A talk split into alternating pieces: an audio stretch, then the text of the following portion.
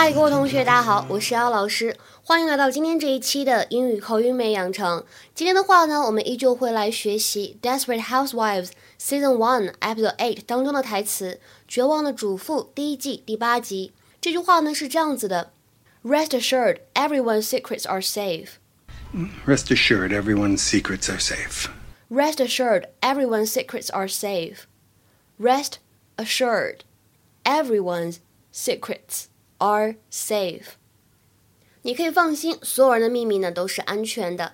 在这句话的朗读过程当中呢，我们注意一下第二个单词，它的英美发音区别非常的大。英式呢读作 assured，assured；美式呢读作 assured 或者 assured 都是对的。句子开头的 rest 和 assured 是可以连读的，rest assured，rest assured。Father, I'm, I'm so glad you could come and pray for Mama. Please sit, sit. Thank you, Gabrielle. Listen, since you're here, there's something I've always wondered about. That whole thing about priests not being allowed to repeat what they hear in confessions. Is that a hard rule or, or just a general guideline? Rest assured, everyone's secrets are safe. It's good to hear. I'll keep yours too if you want to talk. No, me? No, no. Confession's not really my thing. It's a shame. 在今天这期节目当中呢，我们先来学习一下什么叫做 rest assured。在英语当中呢，如果你看到 rest assured 或者 rest easy，表示的是让某个人对某事儿有信心，确信什么什么会发生，安慰别人说：“哎呀，不要担心了，没关系的，请您放心。”这样类似的含义，有一些类似于 “don't worry”，这个就是我们之前啊大家都会的一个表达。所以呢，我们可以说 “rest assured” 或者 “rest easy”。They are used to tell someone not to worry and that you're in control of the situation. 那么通常来说都是安慰别人的，对吧？比如说，我们来看一下下面这样一些例句：Rest assured, Mrs. Cooper," said the police officer, "we will find your son for you." Rest assured, Mrs. Cooper," said the police officer, "we will find your son for you." 别担心，库珀太太，警官说道，我们一定会找到你的儿子的。再比如说，Rest assured. He probably has rather more common sense than you realize. Rest assured, he probably has rather more common sense than you realize. 安啦，他可能比你想象当中呢更有常识。再比如说，看这个例句：You can rest assured that the salesman won't bother you again. You can rest assured that the salesman won't bother you again. 请您放心，那个销售呢再也不会打扰您了。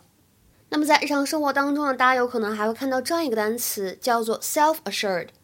self-assured 什么意思呢？Having confidence in your own abilities，对个人的能力有信心、有自信心。比如说，我们看下面这个例句：The interview showed her as a self-assured and mature student. The interview showed her as a self-assured and mature student. 通过这次面试呢，我了解到她是一个自信、成熟的学生。另外呢，在刚才视频对话当中，大家可能听到了 Gabrielle，她叫 Father，这里其实并不是称呼父亲，而指的是 priest 神父。 Father, I'm, I'm so glad you could come and pray for Mama. Please sit, sit. Thank you, Gabrielle. 那么，如果在教堂里面你见到修女，应该怎么称呼呢？不要叫 mother，而应该是 sister。sister 表示修女。在对话的末尾呢，Gabrielle 她说，Confession's not really my thing。no, no. confession's not really my thing. thing。